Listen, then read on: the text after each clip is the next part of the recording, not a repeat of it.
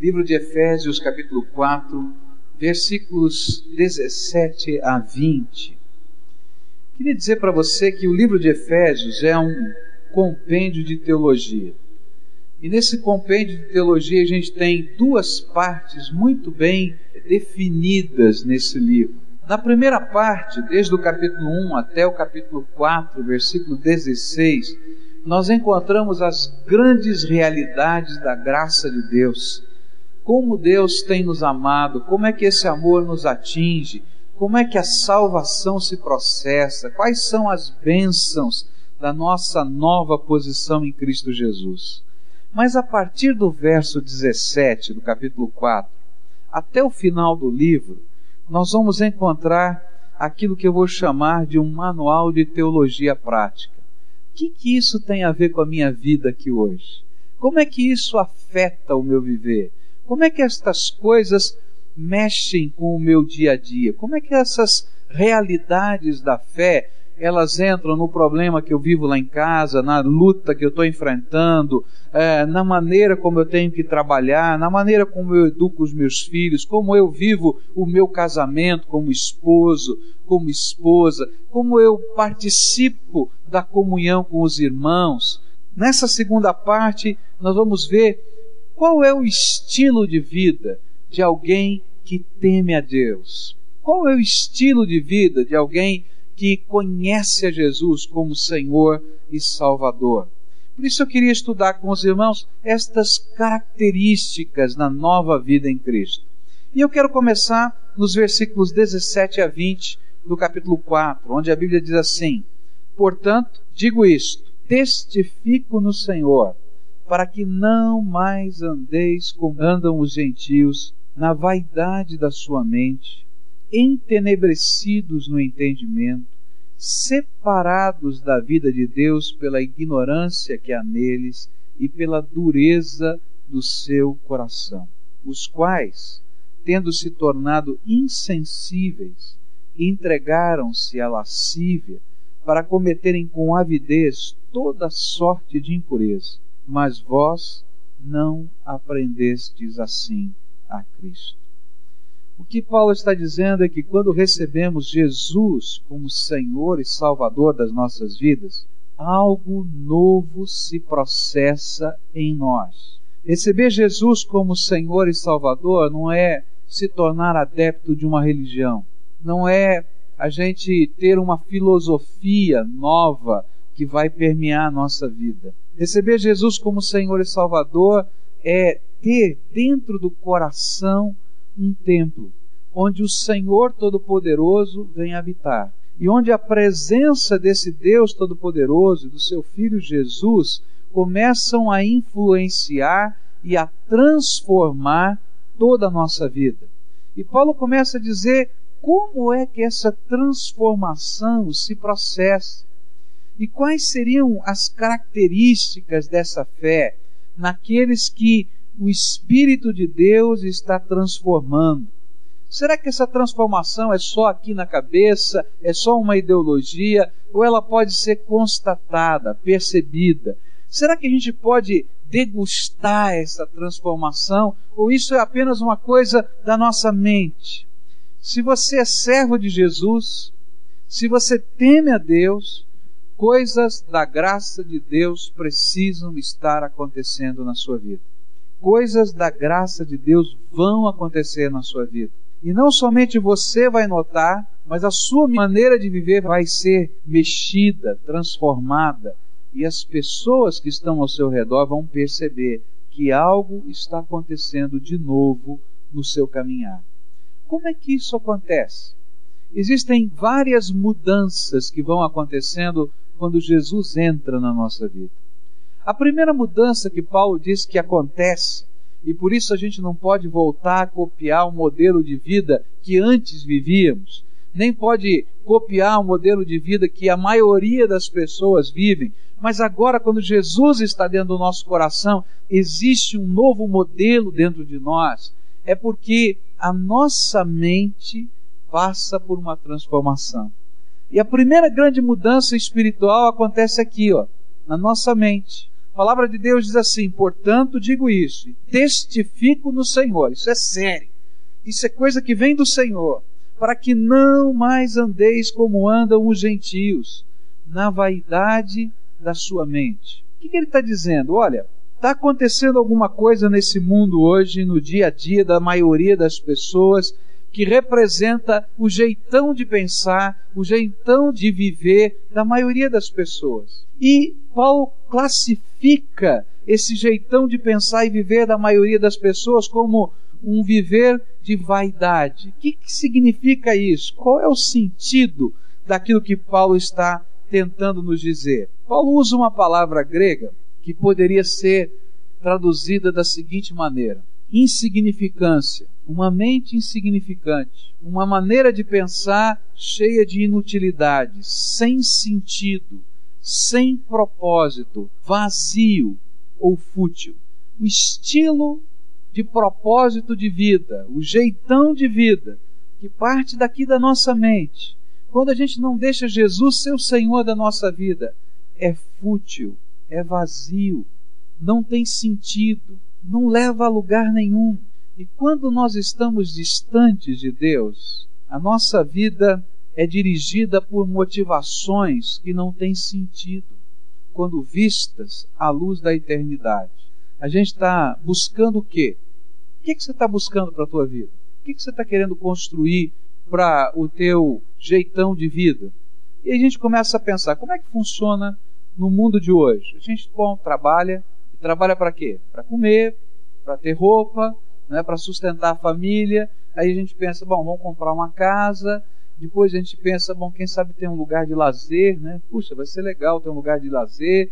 A gente, quem sabe, alguns, né? Ah, vou economizar alguma coisa para minha velhice, mas eu quero ver também a, o sustento dos meus filhos, eu quero ver o futuro. E aí a gente fica pensando, puxa vida, que bom, isso é a coisa melhor que eu posso fazer. Quando a nossa vida não enxerga a eternidade, e quando a nossa vida não enxerga que nós temos uma dimensão espiritual que necessita da graça de Deus, nosso depois é tão perto, tão perto, que os propósitos da nossa vida se tornam fúteis. Os propósitos da vida se tornam vazios. E o pior é que a vida se torna vazia, porque a mente está vazia de sentido e de propósito. Quando o nosso horizonte é curto demais, nós nos tornamos pessoas vazias, fúteis. E você já conversou com alguém fútil? Que começa a falar e fala só pobrinha? Não tem sentido, não tem propósito. Os valores parecem coisas tão passageiras, tão vazias. A Bíblia está dizendo que se você tem Jesus como Senhor no teu coração, os valores da tua vida têm que mudar. O sentido da tua vida tem que mudar, o propósito da tua vida tem que mudar, e não pode parar nas coisas que estão só diante dos nossos olhos, a gente tem que estar tá vendo além e estar tá vendo até a eternidade. Porque, como disse o filósofo, se a gente não tiver propósito de Deus na nossa vida, a gente vai viver aquilo que é a insustentável leveza do nosso ser nosso ser se torna vazio, tão vazio que é insustentável e a gente está angustiado na nossa vida. O livro de Eclesiastes é uma grande ilustração dessa mente vazia ou desse estilo de vida fútil, sem sentido, sem propósito. O livro de Eclesiastes é o testemunho de um homem que está procurando sentido na sua vida ele começa a dizer: Olha, eu imaginei que o sentido da minha existência estivesse no estudo. E então eu busquei na sabedoria o sentido da minha vida. Estudei, estudei, estudei, estudei com os melhores homens e com os mais sábios da terra.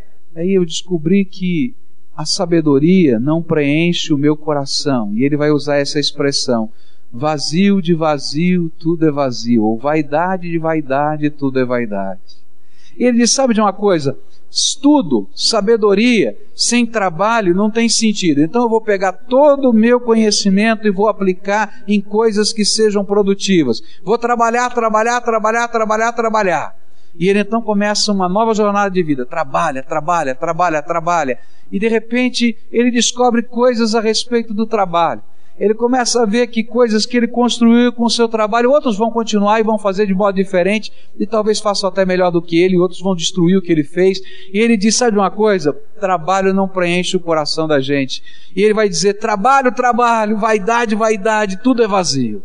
Aí ele diz assim: sabe de uma coisa? O negócio é curtir a vida, sabe? Sabedoria, trabalho, não preenche o coração. Negócio é se divertir, negócio é ter prazer, negócio é viver da maneira que possa desfrutar mais. E aí ele vai buscar todo tipo de experiência na sexualidade, no prazer, em tudo. E chega uma hora que ele faz tudo aquilo e ele diz: Sabe de uma coisa?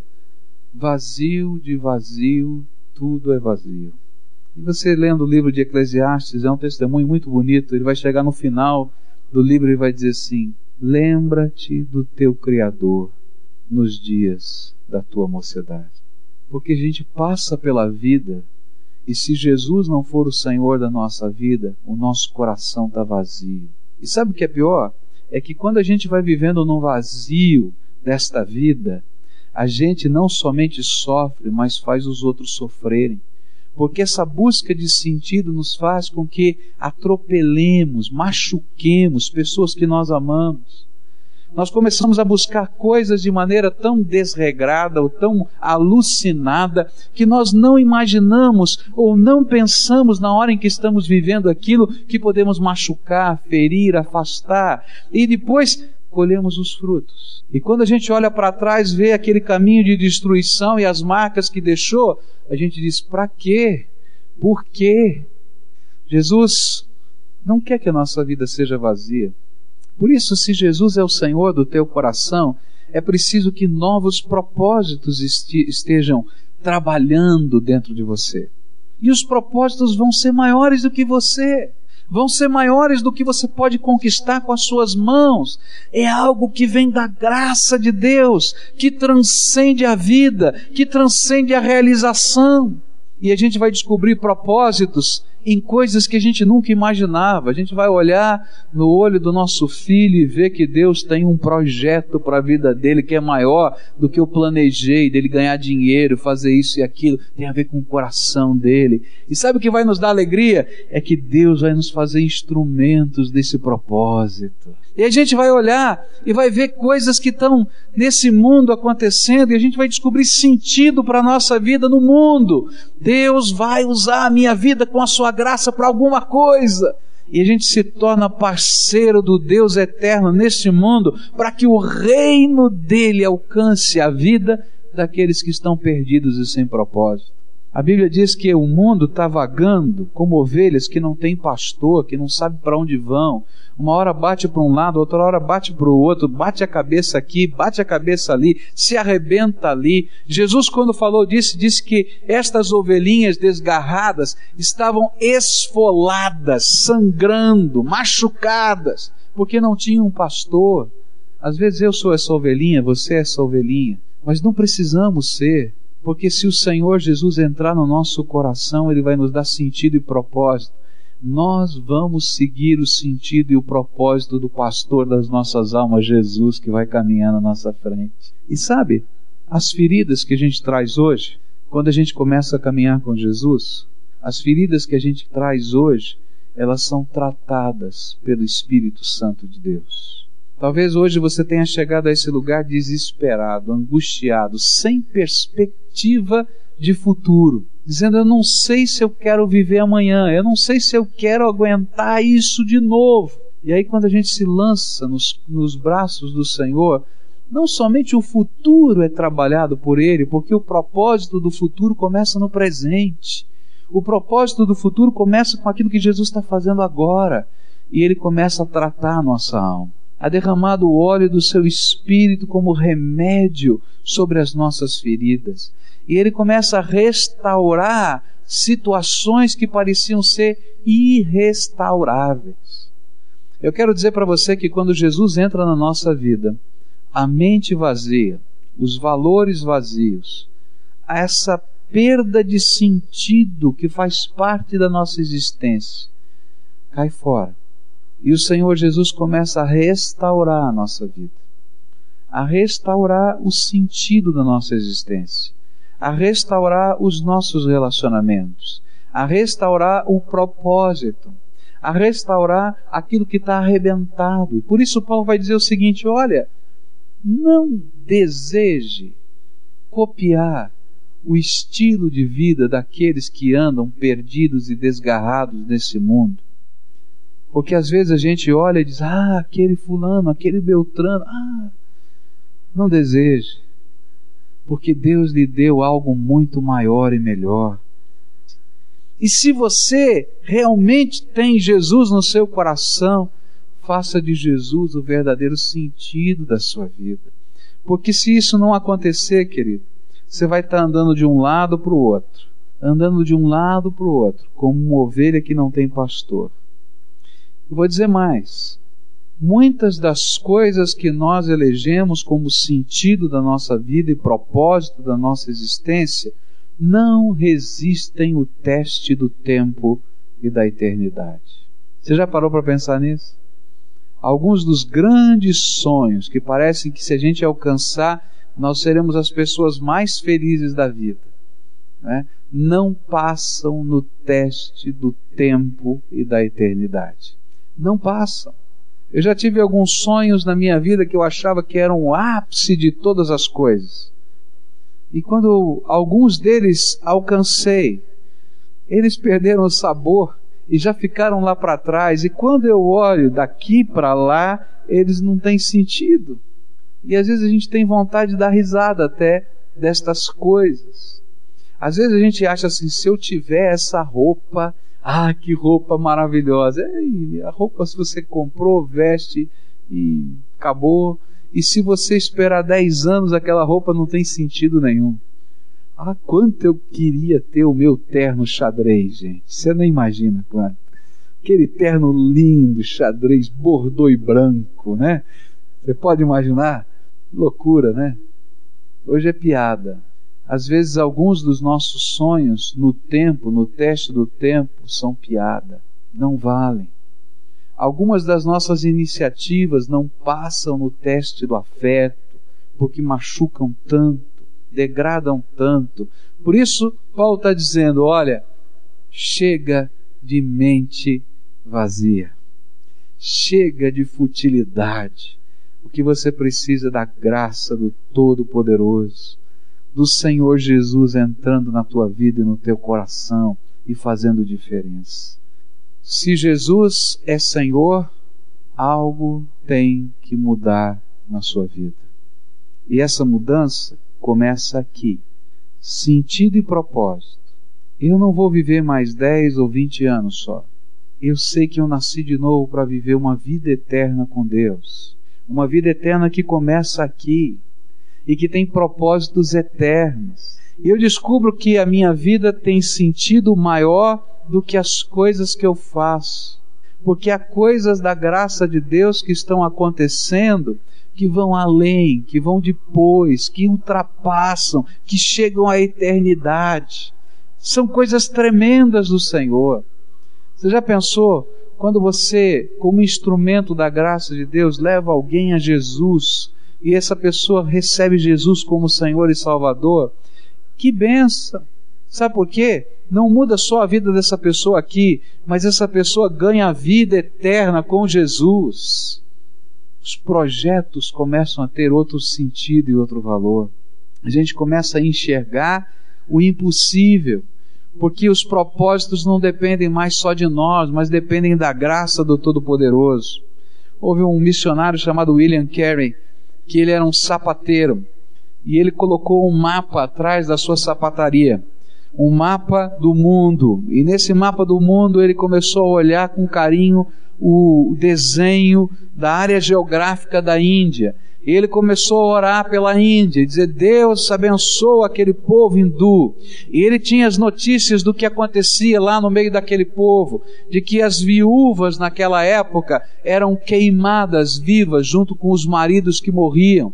E ele se angustiava com aquilo, ele dizia: como é que pode isso acontecer? E ele orava por aquele povo, até que um dia Deus disse: Você vai para lá. E de repente ele disse: Mas eu sou só sapateiro. que negócio é esse? O que, que eu vou fazer lá? E o Senhor disse: Eu tenho um projeto para a tua vida. E esse homem vai gastar o resto da sua existência na Índia, vai traduzir a Bíblia para uma das línguas que os hindus falavam, vai plantar a mensagem do Evangelho naqueles lugares, naquelas cidades, e vai ser o homem que Deus vai usar naquele país para que o governo britânico, que tinha poder naquele lugar, mudasse as leis e proibisse que as viúvas fossem queimadas. Ele já morreu. Isso já aconteceu há 200 anos. Mas aquela vida continua tendo sentido e propósito hoje, aqui na terra e mais ainda na presença de Jesus, porque Ele está lá com ele, desfrutando de tudo quanto o Senhor prometeu. Eu não sei quais são as realizações da eternidade, mas eu sei que eu estou ligado com meu Senhor e faço parte desse projeto. E você? Na correria da tua vida, se eu perguntar para você, e depois? O que é que você vai responder? E se você responder alguma coisa, se eu perguntar de novo, e depois? O que é que você vai responder? Chega de mente vazia, de propósito, de sentido. Está na hora de Jesus nos ensinar a viver uma nova vida com o propósito e sentido que vem dele. Chega de ter ciúmes ou inveja ou desejo de imitar alguns padrões que estão à nossa volta, porque aquilo não vai preencher o nosso coração, é vazio de vazio. Está na hora de buscar significância em Cristo Jesus. Chega de insignificância. A verdadeira suficiência e significância está em Jesus. Por isso eu queria orar com você nessa manhã. Queria pedir que Deus nos desse a sua graça. Que Deus falasse ao nosso coração. E eu quero fazer duas orações nessa manhã. A primeira oração é para quem está aqui hoje arrebentado como ovelhinha que não tem pastor, esfolado, sangrando, se sentindo como o autor de Eclesiastes, olha, busquei, busquei, corri, corri, fiz, nos fiz, e estou vazio, estou arrebentado. Eu quero dizer uma coisa para você. Jesus pode entrar no seu coração e Jesus pode fazer da sua alma o templo, da sua casa o tabernáculo onde ele mora e da sua vida um instrumento do glorioso poder dele nessa terra, de hoje para toda a eternidade. A gente tem que deixar Jesus entrar. Não somente entrar, mas mexer nos valores da nossa vida. Se você é essa pessoa, deixa Jesus fazer o que ele precisa fazer na sua vida. Mas eu quero falar com aqueles que um dia já experimentaram isso e que às vezes começam a ter saudades daquele estilo de vida de antes, sem entender ou esquecendo-se que aquele estilo de vida não tem sentido, é vazio. E às vezes vivem uma luta tão grande do coração. Eu queria também orar por você, para você tomar posse do propósito que Deus tem para a sua vida e deixar Jesus dirigir o teu caminho do jeito dele, da maneira dele pedindo que ele dê sentido novo, propósito novo. E se você não está enxergando, porque muitos de nós temos os nossos olhos vendados, mas eu queria orar por você agora. Se você é essa pessoa, deixa Deus fazer a obra dele na tua vida também. Se você, ouvindo essa palavra, se enquadra no primeiro momento de oração ou no segundo, saia aí do teu lugar agora, eu queria orar por você. Jesus me dá propósito, me dá sentido. Jesus, eu sou ovelha machucada, esfolada, que precisa ser tratada e que precisa redescobrir sentido e propósito, porque não enxerga sentido e propósito. Se eu não me sinto aquela pessoa vazia, ou seja, sou vazia, pelo menos hoje eu estou vazio. Pede ao Senhor graça, misericórdia, para que esse tratamento do Senhor não seja só superficial, mas seja lá da alma para a vida, para o futuro, para o dia a dia da gente, para a gente caminhar na graça de Deus. E se você um dia já viveu isso, mas ficou lá olhando para trás, para de olhar para trás e olha para frente, porque Jesus tem coisas novas para derramar sobre você, para derramar da sua graça sobre o seu coração. O Senhor Jesus conhece todas as coisas. E o que a gente vai pedir é: Jesus, trata o coração, trata o que está doendo, trata o que está machucando, reconstrói o que está arrebentado, que a gente acha que não tem jeito de reconstruir. Reconstrói, tu és poderoso, tu és poderoso.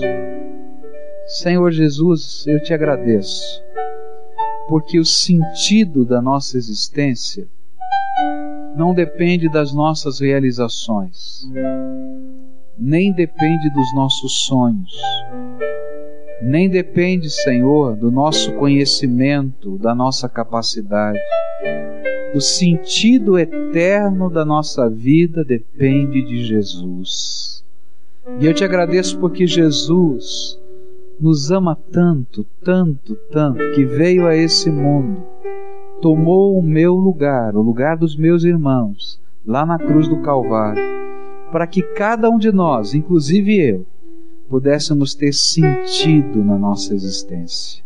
E eu te agradeço por isso. Bendito seja o nome do Senhor.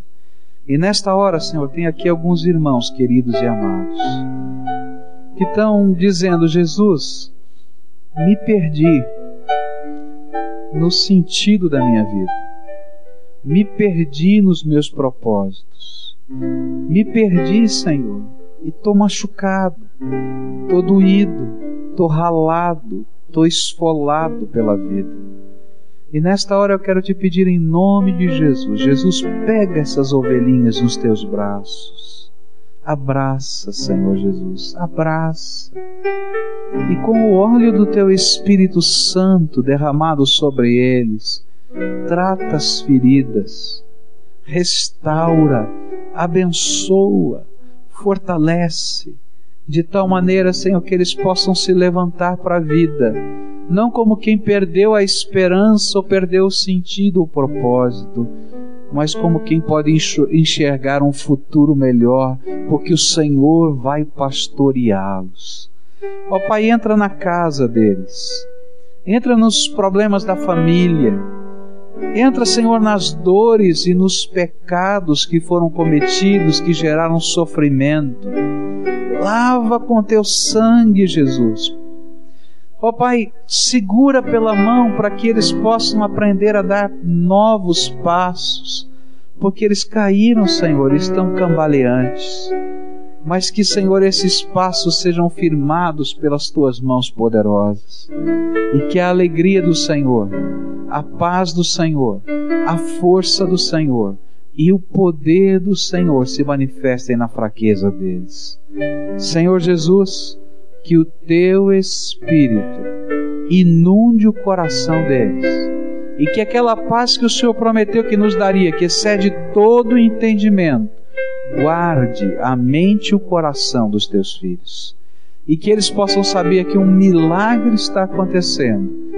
O Deus vivo os visitou. O Senhor Todo-Poderoso é o seu pastor e nada lhes faltará. Dá-lhes, Senhor, a tua graça é aquilo que oramos em nome de Jesus. Amém.